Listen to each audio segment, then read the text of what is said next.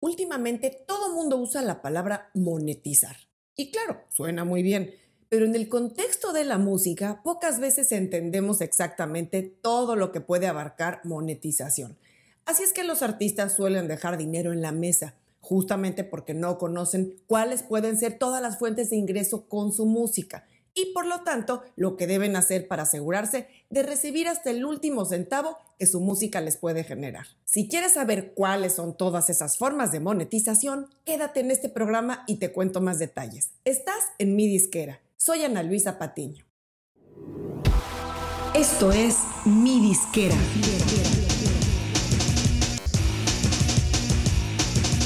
Mi disquera, donde tu música es tu negocio. Vamos aclarando conceptos. No es lo mismo ganar dinero que monetizar tu música. Ganar dinero va más ligado a las fuentes de ingreso tradicionales que tenía un artista, como eran vender sus discos, vender boletos de sus conciertos e incluso otro tipo de ingresos como cuando hacían un comercial o ponían alguna canción en alguna película, telenovela o programa de tele. Digamos que esas formas tradicionales de ganar dinero han tenido cierta variación, pero es más de forma que de fondo. Por ejemplo, hoy por hoy, en vez de vender sus discos, los artistas ganan dinero de lo que se consume de su música en las tiendas digitales o servicios de música. Pero las demás formas de ingreso que mencioné siguen prácticamente igual, como por ejemplo vender boletos de shows. Bueno, ahora que se van a retomar. O hacer algún comercial o conseguir colocar su música en algún programa o serie, en fin. Sin embargo, lo que podemos conocer ahora como monetización son las fuentes de ingreso relativamente nuevas de las cuales antes no se tenía un equivalente. Incluso varias de esas fuentes de ingreso son producto de nuevas legislaciones en torno al uso de la música en el mundo de las tecnologías digitales actuales. Por eso la palabra monetización aplica sobre todo a fuentes de ingreso nuevas, producto de nuevas plataformas, formatos y tecnologías que hasta hace unos años desconocíamos. Así es que en el programa de hoy no vamos a hablar de las formas tradicionales o más establecidas que tiene un artista para generar ingresos, como Spotify, Apple Music, Deezer, Amazon Music, Tidal y demás plataformas, ni de la venta de los shows, ni del merchandising o patrocinios, sino que nos vamos a referir a las redes sociales y a YouTube básicamente y a cómo puedes asegurarte que tu música esté disponible para uso y monetización en todas esas plataformas y en formatos existentes y por venir. Primero vamos a hablar de Facebook e Instagram, que como seguramente sabes son la misma empresa. Desde hace casi 10 años que Facebook adquirió Instagram, aunque las apps se manejan para el usuario de forma separada, la gestión para creadores de contenido y en nuestro caso dueños de música se hace prácticamente junta. Afortunadamente, los contratos que se han firmado para derechos de música cubren ambas plataformas. Así es que aquí vamos a mencionar los tres formatos básicos a los que actualmente puedes acceder para monetizar tu música en estas dos redes sociales, Facebook e Instagram. Empezamos con las stories. Como sabes, las stories o historias llegaron primero a Instagram.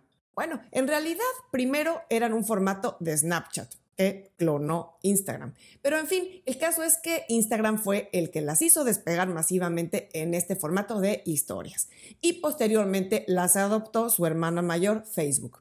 El caso es que ambas redes manejan el formato de stories que son videos verticales cortos que permanecen únicamente por 24 horas en el perfil del usuario y tanto en Facebook como en Instagram el usuario tiene la opción de integrar música precargada de la librería en esas historias. Porque, claro, todo se dice mejor con música, ¿no? Bueno, ahora vamos a hablar de los Reels. Hablamos de copias porque, bueno, Reels es un formato de video vertical en el que Instagram se inspiró en TikTok, sabemos. Pero bueno, Instagram lo ha hecho muy bien porque lo impulsó desde un principio, favoreciendo con su algoritmo a todo aquel que empezaba a crear estos reels. Y por supuesto, han hecho una gran campaña con creadores e influencers de todo tipo, entre ellos, por supuesto, músicos y artistas. El caso es que los reels, aunque podamos pensar que son muy parecidos a las stories, tienen diferencias esenciales, como para empezar, que no se borran después de 24 horas, sino que permanecen en el perfil del usuario permanentemente o hasta que decidas borrarlos. Además, tienen la opción de visibilidad dentro del feed, lo cual no sucede con las stories. Bueno, el punto es que también con los reels se puede incorporar música y a diferencia de las stories, en las que solo se puede tomar música de la librería precargada en la app, en los reels uno puede subir también videos con su música ya incorporada. Y tercer formato que vamos a hablar es videos en Facebook. Esta funcionalidad es exclusiva de Facebook, digamos que no existe en Instagram, y consiste en que el dueño del perfil o página puede publicar videos de cualquier duración y van a quedar permanentemente disponibles ahí, o bueno, hasta que decida borrarlos.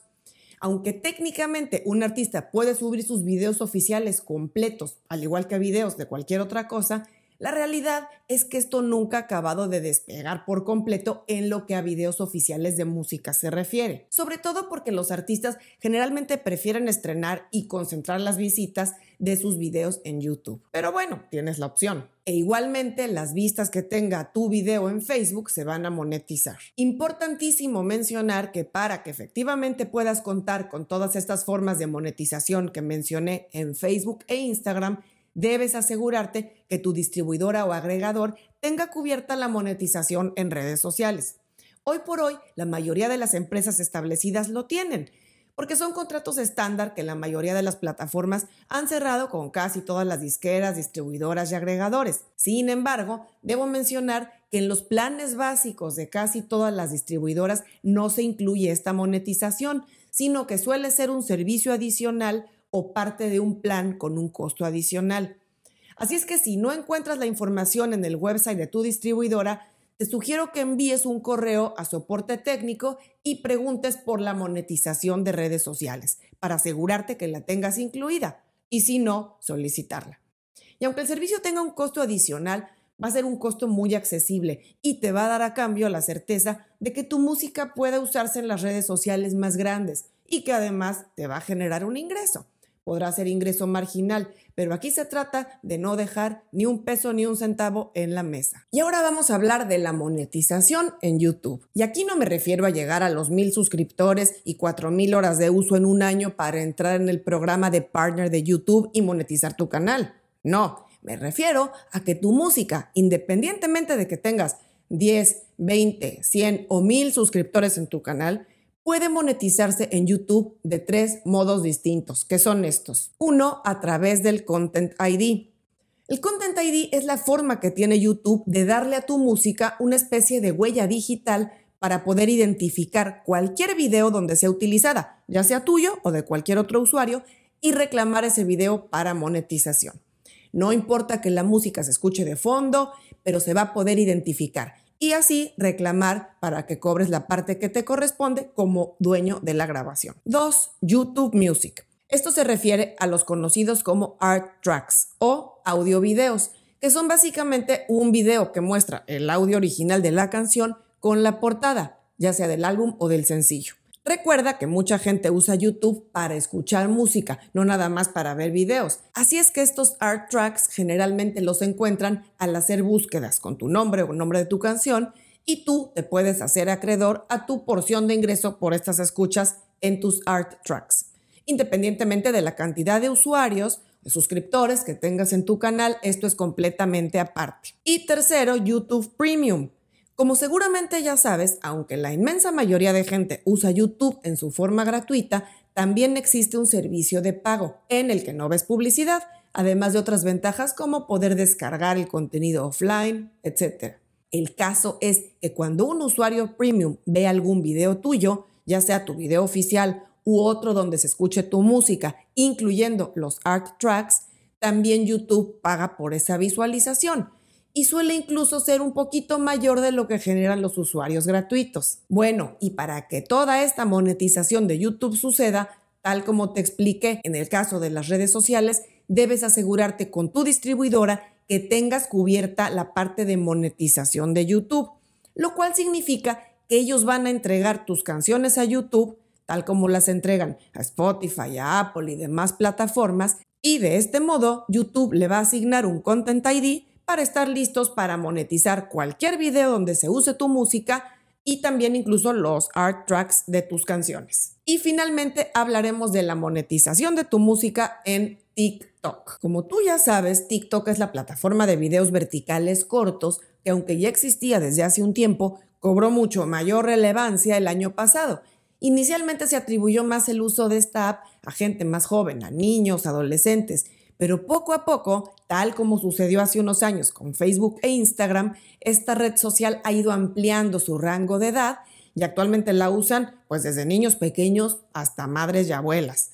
Su uso más difundido es para bailes, bromas, retos y demás, pero también ya la app la usan todo tipo de negocios e industrias para promocionar sus servicios.